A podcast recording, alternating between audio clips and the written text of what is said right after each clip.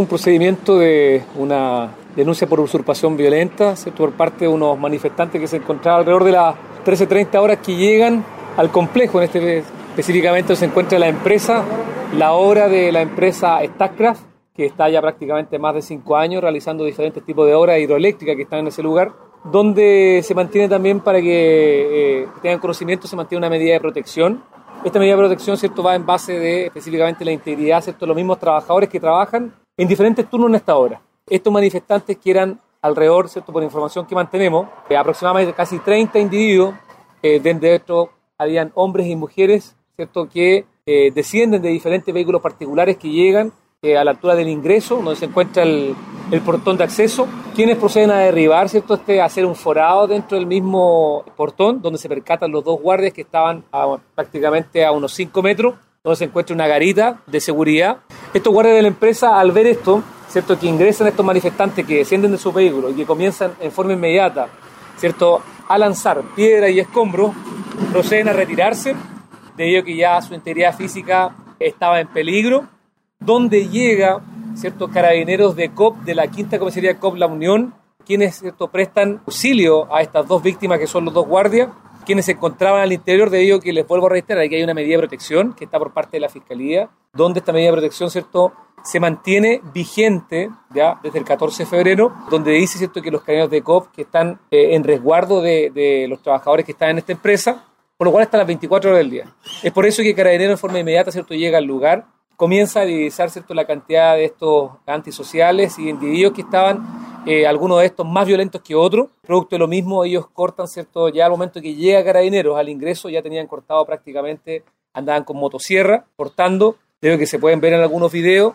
Eh, también hay ciertas filmaciones, ¿cierto? por parte de la misma empresa, como también cierto por parte de Carabineros, donde ellos cierto botan árboles, eh, hacen el ingreso a esta empresa, cada vez se van acercando más, producen, realizan diferentes daños de proporciones a los containers que estaban en el lugar, como también ¿cierto? comienzan a hacer diferentes eh, grafitis rayados con consignas ¿cierto? de en resiste Pinmaiken, eh, fuera Noruega, y debido a esto mismo, Carabineros ¿cierto? al llegar al lugar eh, se percata ¿cierto? que estos individuos comienzan a lanzar gran cantidad de piedra, gran cantidad de escombros, cada vez se veía más dificultada ¿cierto? la integridad física de ellos, como también cierto el peligro inminente de las dos eh, de los dos civiles que eran los dos guardias y en base a lo mismo cierto proceden a utilizar cierto su armamento eh, fiscal debido a los protocolos que ellos mantienen. Se utilizó cierto escopeta Timotini y escopeta lanzagases eh, para poder dispersar a estos individuos que estaban ya al ingreso de la de la obra donde insisto se mantiene una orden de protección.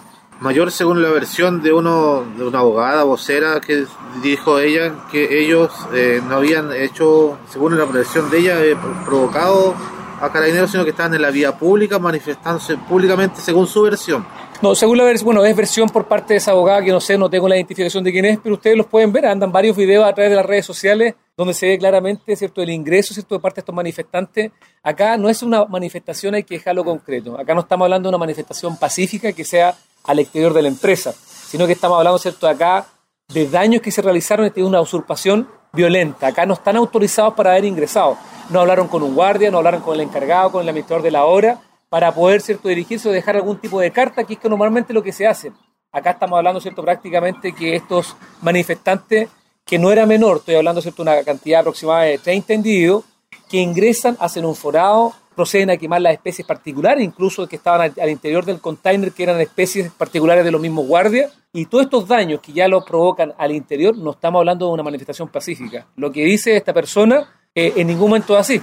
Entonces, la manifestación es pacífica, uno conversa, se dialoga, hay un agente de diálogo, eh, se ve el propósito de cuál es el propósito de la manifestación y esto fue al contrario. Acá hubo cierto una usurpación violenta debido a que eh, son las imágenes, están eh, esto está trabajando a través de la Fiscalía, dispuso personal de PDI, ¿cierto? de la VIP de Valdía, quienes son los que están en este momento incautando las cámaras, haciendo las pericias correspondientes, trabajando el sitio del suceso, para poder esclarecer cierto los hechos.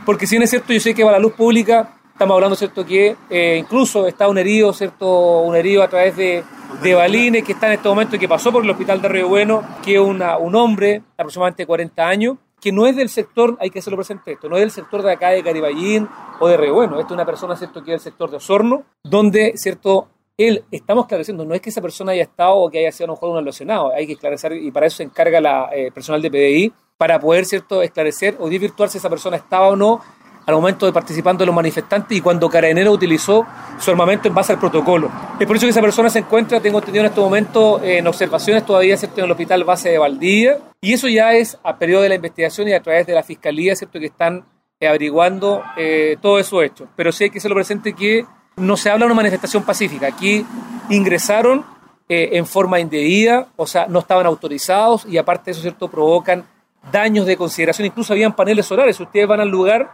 hay unos paneles solares, ¿cierto?, que están, que también fueron daños de consideración. El avalúo prácticamente por parte de la empresa son casi 15 millones de pesos. Entonces nos hablamos, bueno, esa es la denuncia que deja la empresa a través de los daños que sufrieron. Entonces, esto es un procedimiento que ojalá no se vuelva a gestar, debido que acá no solamente que estén los carabineros, acá cierto hay personas civiles trabajando en turno. Todos sabemos cierto que esta empresa de StarCraft lleva trabajando bastante años cierto en nuestra comuna y en nuestra zona. Entonces aquí estamos hablando cierto de personas que se trasladan en diferentes horarios a su domicilio, a ciudad de Osorno, Río Bueno, ciudades vecinas, en diferentes horarios. Esto es diurno y nocturno. Entonces ustedes ya sabemos que eh, hemos tenido otros años antecedentes más o menos parecidos, pero ojalá, ¿cierto? y vuelvo a decir, para la misma gente que se está escuchando, que son dirigentes o manifestantes, no hay ningún problema en recibirlo por parte del suscrito, ¿cierto? por parte de este mayor, este comisario o también el jefe de retén, eh, en retén Carimaín, que es el retén que está más cercano, para poder recibirlo o a través de las autoridades presentes. No hay ningún problema. Incluso ayer conversamos con el delegado presidencial. Lo ideal sería poder tener una reunión con este tipo de personas que a lo mejor quieren ver otro tipo de diálogo, pero personas que se van a manifestar en forma violenta y en base ¿cierto? de provocar una usurpación eh, que no está autorizada, ya es otro cambio. Y para eso hay protocolos, que acá Carabinero, ¿cierto?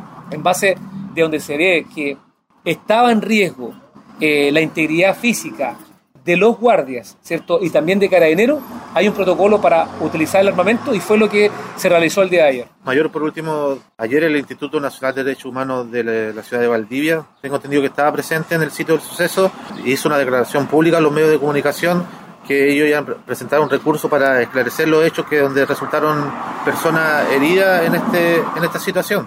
El IDH, bueno, ellos pueden hacer cierto, presentar todas, hacer denuncias y en base al parámetro los protocolos que ellos mantienen. Nosotros nos vimos al INDH ¿cierto? en el lugar, eh, nosotros llegamos ¿cierto? cuando prácticamente ya llegamos a prestar la cooperación cuando ya los manifestantes se habían retirado en diferentes direcciones porque les insisto, no andaban de infantería, no andaban caminando, ellos andaban en vehículos. Nosotros con eh, a nosotros el personal de INDH nos ha acercado también a pedir información y si es así, lo vamos ¿cierto? a proporcionar. No hay ningún problema, tenemos protocolo entre INDH y Carabinero, pero acá ¿cierto? no ha sido solicitado en este momento nada hacia la institución. Y si lo requieren, se van a hacer a través de los parámetros que corresponden. Muchas gracias.